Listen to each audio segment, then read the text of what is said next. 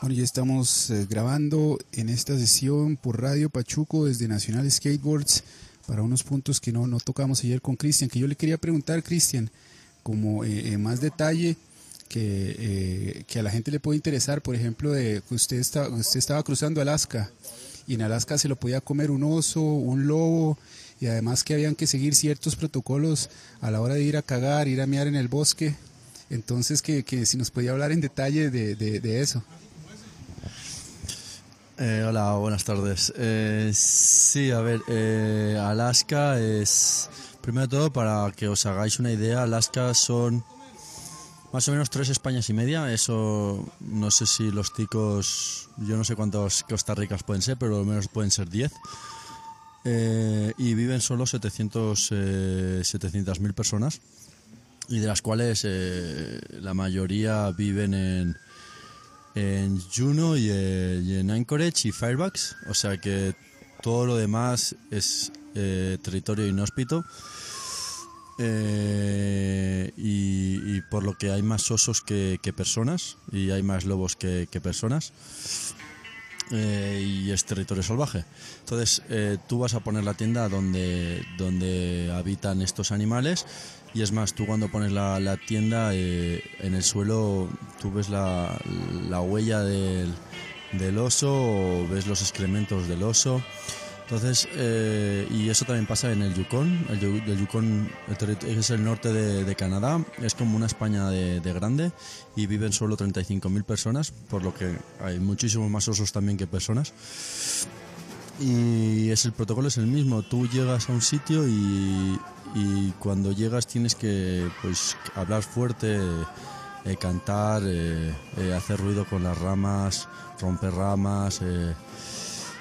Que, que, se entere el entorno, que se enteren los animales que tú estás allí, de manera que, que no pilles a ninguno despistado y que se asuste y entonces cuando, cuando te puede te puede atacar. Eh, otro momento con, cuando te pueden atacar son eh, cuando está herido eh, el oso o, el lobo está herido y, o cuando estás en, en, medio de su trayectoria o cuando está la madre con sus hijos. Entonces ella siempre va a querer protegerte. Y, y entonces ahí es cuando, cuando hay peligro. Eh, de manera que eh, tú llegas, pones la tienda de campaña y siempre hace ruido eh, y haces el triángulo que ayer hablamos, el triángulo de seguridad, que es dormir en un sitio donde no hay cremas, no hay comida y no has cocinado previamente. Luego te separas mínimo 100 metros y cocinas allí de manera que ahí se va a quedar el olor a, la comida. Eh, pensar que los osos eh, huelen a 35 kilómetros de distancia me parece, creo, recordar. Y otro es poner la comida y los, las cremas todo dentro de una bolsa, eh, atarlo en una cuerda y ponerlo a 100 metros de esos dos puntos formando un triángulo y colgarlo de un árbol sea, tampoco es muy fácil porque hay zonas donde no hay árboles, sobre todo en el norte, norte, norte no hay árboles.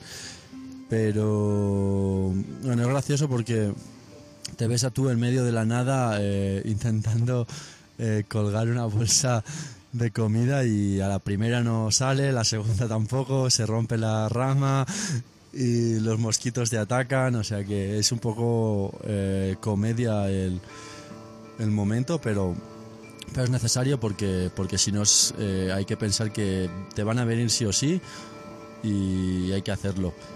Eh, luego, eh, si vas a, a, un río a, lavar, a lavarte o a lavar los, los, los, trastes o, lo que sea, también tienes que hacer ruido.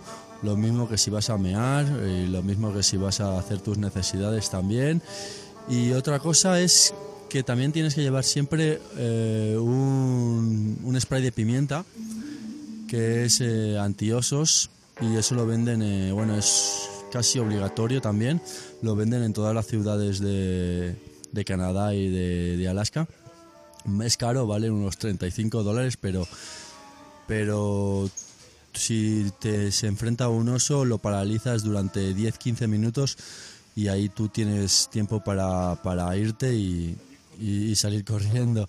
Pero ya ahora como que ya lo, lo detalló bien, bien, bien, que más la cuestión de la, de la economía, porque no sé, tal vez la gente se imagina que, que este viaje que está haciendo usted desde Alaska hasta Ushuaia ocupa un montón de plata diariamente, y sin embargo no es así.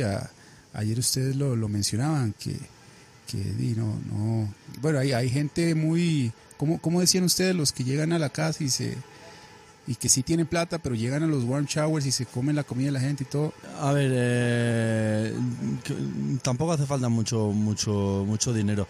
Lo que sí que un mínimo sí que necesitas. Eh, normalmente eh, yo personalmente voy con un salario de 10 dólares al día. Esos son unos 300 dólares al mes. Y eso al año son 3.600 que ponle que te gastas 4.000 dólares pues porque se te puede romper alguna, alguna pieza de la bici o cambiar las ruedas o, te puede pasar cualquier cosa. Entonces, sobre los 4.000 dólares, que tampoco es tanto dinero, es dinero, a ver, necesitas eh, ahorrar y tener un poco, pero con 10.000 dólares te haces un viaje de 2-3 años y tampoco es tanto. Un carro vale 20 mil dólares y te lo compras y al día siguiente vale 10 mil. Ha perdido 10 mil dólares de, valor en el momento, en 24 horas. O sea que eh, es dinero, pero tampoco es tanto. Eh, es la importancia que tú quieres darle al dinero. ¿Y cómo, qué, qué, o sea, si, si, si lleva esa disciplina de 10 dólares al día o de pronto sí se da un gustillo? Sí, no, la disciplina la llevo. Yo llevo una, una libretita donde ahí me voy apuntando todos los gastos y luego eh, me voy a la semana o cada mes voy anotándome, eh, sobre todo en los primeros días eh, de viaje, voy anotándome todo, voy mirando cómo voy gastando el dinero, si voy bien, si voy mal. Si voy mal que estoy gastando mucho dinero, pues estoy viendo con qué estoy gastando mucho dinero y me lo quito pues por ejemplo, eh, te puedes hacer una cervecita y decir, ah, va, una cervecita no es nada, otra cervecita no es nada, otra cervecita no es nada. Y luego dices, uh, me he gastado un montón de dinero, me he gastado un montón de dinero al final de mes en cervecitas. Entonces, si no llegas a, al, al, a final de mes, entonces te quitas las cervecitas y si que llegas, digo cervecitas, pues puede ser, no sé, eh, comer una vez eh, en el restaurante o comer una vez cada dos días o no sé, tú te vas calculando los gastos porque cada uno se gasta eh, las cosas, eh, el dinero con, con, cosas diferentes y, es llevar un poco la, la organización, ¿no? Eh, mirar un poco en qué te gastas el dinero y si no llegas pues te lo quitas y si llegas pues o, o vas sobrado pues gastas un poco más pero una, un poco de control sí que, sí que lo llevo en una, en una libreta, eh, anotándome todo lo que más o menos me voy gastando y voy llevándome mi, mi cuenta corriente al día. La, la, la, otra que cuando estábamos eh, conversando aquí antes de hacer estas, estas dos transmisiones, usted me decía que, que usted inicia el viaje y no piensa hacer pausas. Eh, que, o sea, ya lo inició, en, usted empezó en, en Alaska, ¿verdad? y ya está andando, pero no, no tiene planeado en algún momento hacer una pausa. Sin embargo, Tomás sí ha hecho varias y ha hecho bastantes, ¿verdad? O sea, él, ha vuelto a España, ahora va a Nueva Zelanda para hacer el tour este a Bali. Que, madre, ¿por qué, ¿por qué usted no hace esas pausas y qué, qué opinión le, le parece, por ejemplo, el caso de, de Tomás que se ha hecho varias pausas en este trayecto tan, tan extenso? Eh, a ver, yo no, no pienso hacer pausas porque es una vez en la vida lo que estoy haciendo y, y el año pasado sí que pensaba en, volver a España estas navidades, decir, va, un año y medio fuera de casa, vuelvo, pero no, no le encuentro sentido el volver para volverme a ir otra vez. Es como... Eh, eh, es como cortar, cortar el viaje, cortar la experiencia y, no lo encuentro sentido cuando ¿qué son eh, tres años o dos años de viaje cuando vives 70 años o 80 años? Llevo 35 años en España, o sea, dos, tres años fuera eh, tampoco pasa nada y cuando vuelva pues volveré y todo continuará igual y, y, cuando pasarán el tiempo tampoco me veré que, es tanto tiempo ¿no? lo, que, lo que ha transcurrido viajando. Eh, ¿Qué me parece de Tomás? Pues cada uno hace lo que quiere y me parece perfecto. Él volvió a su península, a su, isla querida, eh, Lanzarote, pues porque sus, motivos tendría, pues está bien. Y ahora él se embarca eh, en un viaje que, que, tampoco mal se lo va a pasar, que ha encontrado un, eh, un sitio en un barco velero desde Nueva Zelanda hasta Bali, Indonesia. Son tres meses y él como doctor le, le dan la plaza gratis. Y bueno, es una experiencia, es viajar también. Eh, viajar no es solo ir en bicicleta, viajar es viajar en bicicleta, viajar a pie, viajar en un velero. Todos son experiencias y todo suma.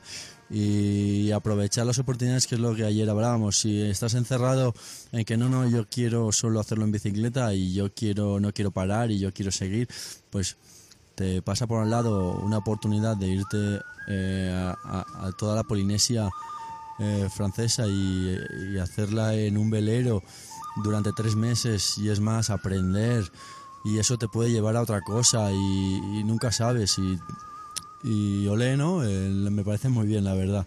Y sé que él lo va a disfrutar, yo no tanto. Eh, bueno, decir que a Tomás lo, lo, conocí no más bien no pedaleando, sino cruzando el mar de Cortés con un velero. No agarramos el ferry. Eh, de La Paz a, San Blas, Nayarit, que lo separa un mar, que es el mar de Cortés.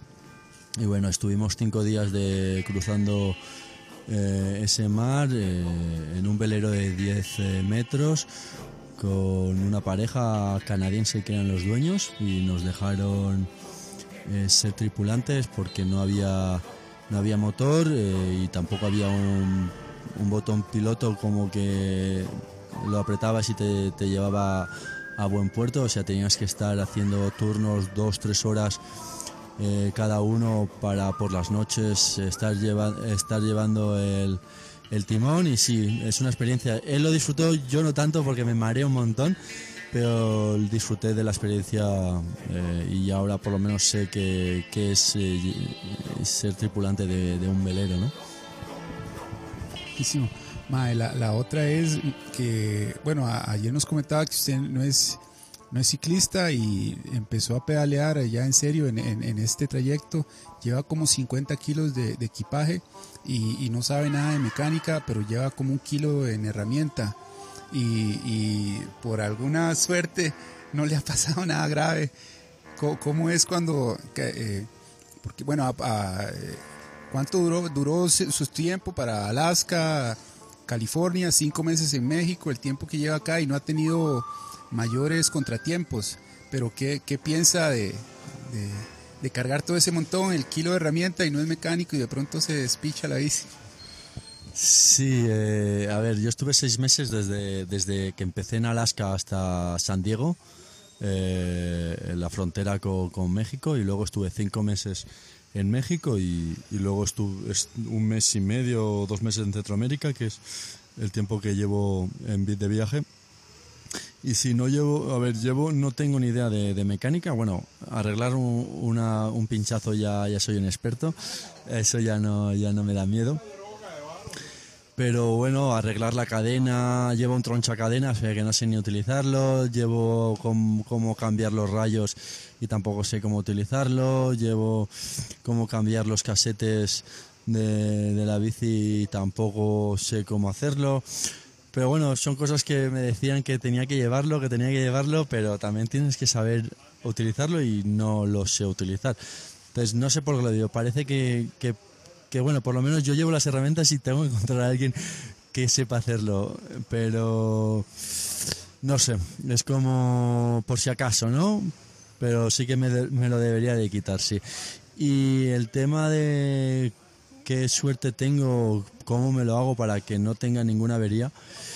Es, ya que yo no sé hacer eh, nada de mecánica o ni reparar la bici, yo de cada 5, 6, 7 mil kilómetros eh, hago una, una, una, puesta a punto en la bicicleta. Voy a un mecánico eh, y le digo que, que, me haga una revisión completa de todo y si hay que cambiar, eh, apretar los rayos que me los apriete, si hay que cambiar alguno que me los cambie, si hay que cambiar la cadena que me los cambie, los cables de los frenos, los cables de, del cambio de, de, de, marchas, no sé, las, los rings, eh, lo que vea que me puede fallar o puedo tener problemas, que me lo cambie y así yo voy eh, tranquilo.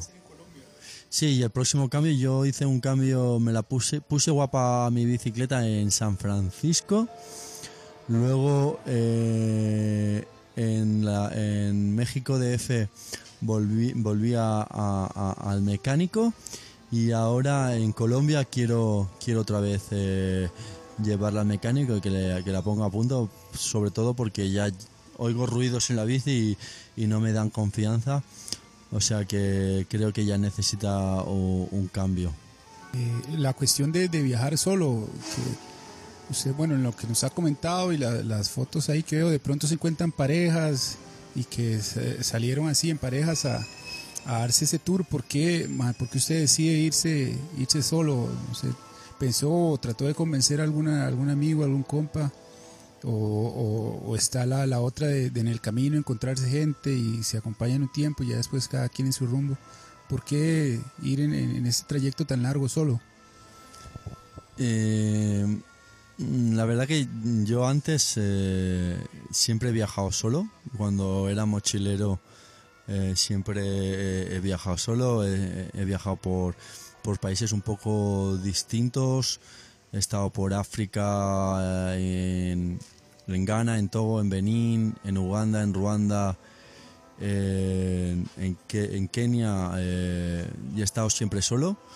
Luego por el sudeste asiático también he estado solo. Estuve en Perú también solo y bueno, eh, es como que no intento convencer a nadie porque yo solo estoy bien, no, no necesito a nadie. Y luego es una manera de, de Mm, como obligarme a, interactuar con, la gente y cuando la gente te ve solo eh, te miran de otra manera, te preguntan y si estás con, más gente eh, es como ah, ya, ya, va servido, eh, ya no te dicen nada o eh, y como también digo, estás viajas solo, pero pocas veces estás solo. Siempre estás con alguien, siempre estás. Si no estás con otro viajero, pues estás con un local, con una persona local o, pero siempre siempre estás solo. Siempre estás con, alguien y a veces necesitas estar solo. En mi caso, y me voy solo y soy más contento y más feliz que, que nadie, disfrutando de la naturaleza. Eh, eh, sentándome en un laguito o en un río, en una montaña y, escuchar eh, los ruidos, ver las estrellas y, que nadie esté hablando y, pensar en, en, lo que estás haciendo, en si, si vas bien, si vas mal, porque a veces también vivimos en un mundo donde siempre estamos con gente y nunca estamos solos parece que tenemos miedo de estar solos y no escucharnos a, nosotros mismos y creo que es un buen ejercicio el, sentarte, el parar, el escucharte, el, si te sientes bien, si está, estás yendo por el buen, buen camino o estás haciendo lo que quieres lo que no.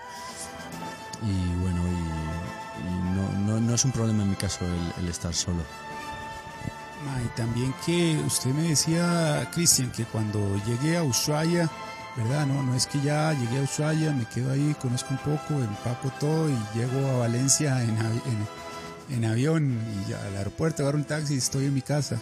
Que usted tiene, tiene otro plan para cuando llega a, Ushuaia y, ya, y ya, digamos, entre comillas, termine el viaje. Sí, a ver, eh, eso lo estoy mientras voy con la bicicleta, ayer que estábamos hablando que vas pensando en muchas cosas y una cosa era de no, no, no, le encontraba sentido el, llegar a Ushuaia y volver a, a, Benicarló, mi pueblo, un pueblo de Castellón. Eh, llegar eh, en avión a Barcelona o a Madrid con la bici en una, en una caja de cartón y agarrar un autobús y, llegar a, mi pueblo en, autobús. No, no, lo encuentro, ese, no encontraba ningún sentido ni, quería hacerlo. Entonces, lo más seguro, no es 100% porque todavía queda un montón, pero me gustaría llegar a algún punto en Europa o no sé dónde y ir poco a poco eh, conociendo eh, Europa y, llegando poco a poco a casa. Que no sea un, un llegar a Ushuaia, eh, agarrar, poner la bici en un avión, en una caja, agarrar un autobús y llegar a casa y decir, ah, aquí estoy. No, que sea un poco más, más bonito ¿no? la, la llegada. ¿Cómo, es? Eh, dos preguntas para el cierre. La, primera, que en este viaje usted conoce un montón de gente hasta aquí y va a conocer un montón de gente más. Y la mayoría de esas personas a lo mejor nunca más las vuelva a ver en la, vida. Y posiblemente en Alaska, en Estados Unidos, en México, Centroamérica, ha conocido a, muy buenas personas que ya nunca más las volvió a ver. ¿Cómo, cómo es esa sensación? ¿Cómo, ¿Qué piensa de, eso? Sí, ese es el mal del, viajero, ¿no? El, que conoces a muchísima gente, pero igual como los conoces, eh, se van, ¿no? Es muy rápido el, contacto con, esa gente eh, y aprendes a, a, las despedidas. No sé si te haces más frío, pero aprendes a, decir adiós y a continuar. Eh, pero también aprendes a, los desapegos, ¿no? A no tener apego a, nada o a muy pocas cosas y a disfrutar el momento, eh, lo que dure el estar con esa persona, eh, aprovecharlo al máximo y luego saber decir adiós, continuar y eh, si esa persona te vuelves a encontrar, pues eh, súper bien. Y si no, pues sabe que tenés el recuerdo eh, de, que estuvo muy, muy, muy bien el, haber encontrado a esas personas y, la relación esa estuvo chida, estuvo. Y del recuerdo lo mantienes y ya está la, última tiene que ver, aunque ya usted me ha dicho que no le gusta como pensar así mucho de, tres, de tres días más allá, pero ayer que hablábamos con Tomás también, decían que, hay, que hay trayectos, por ejemplo, eh, en este camino, en diferentes partes, que van a ser muy solitarios, 150 kilómetros o más, que es puro desierto y no hay agua. ¿Cómo, cómo se preparan para, para eso, por ejemplo, para esos trayectos en los que no hay ni gente, ni agua, ni qué comer? Sí, a ver, eh, están las, rutas eh, como la Dalton que decía ayer eh, Tomás, la, la Kashian Highway en el Yukon, luego también está alguna ruta por Perú, por el altiplano de Perú, eh, y también la, la, carretera austral en Chile, donde son extensiones de, de, montañas y de un entorno muy salvaje donde no hay no hay pueblos.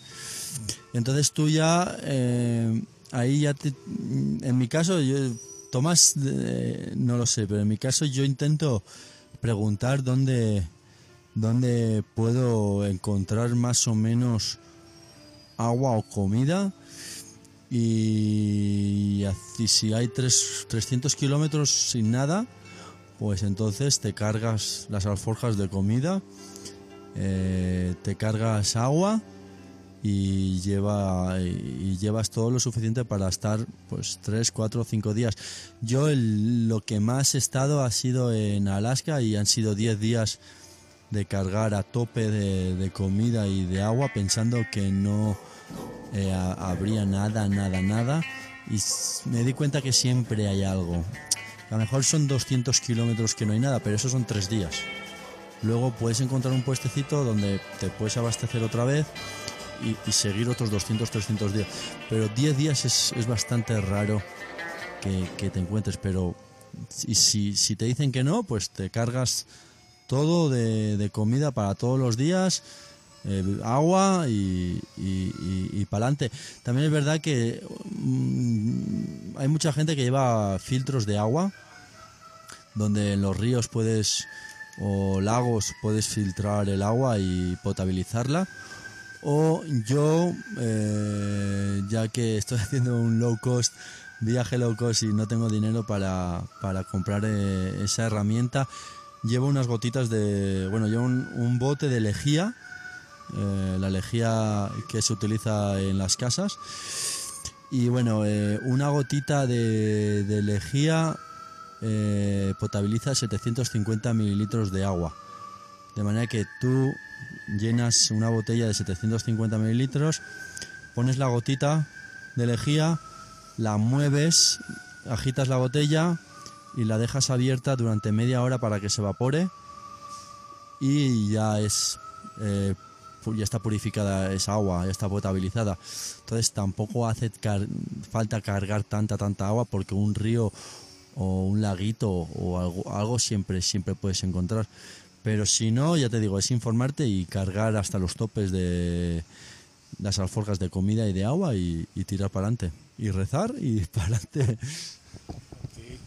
Bueno, muchas gracias. Y eso era ahí una segunda entrevista con Cristian para aclarar unos puntos y andar un poquillo más en otras cosas que hablábamos ayer después de la entrevista. Hoy estamos 20 de julio, ya pronto Cristian seguirá su camino. Ahí está también el, podcast de, del programa que salió ayer, una hora, una hora y diez, donde Cristian y Tomás nos hablan de, de su experiencia. Muchas gracias a los que escucharon, a los que van a escuchar y esperando viajeros que lleguen para que nos cuenten más historias. Pura vida.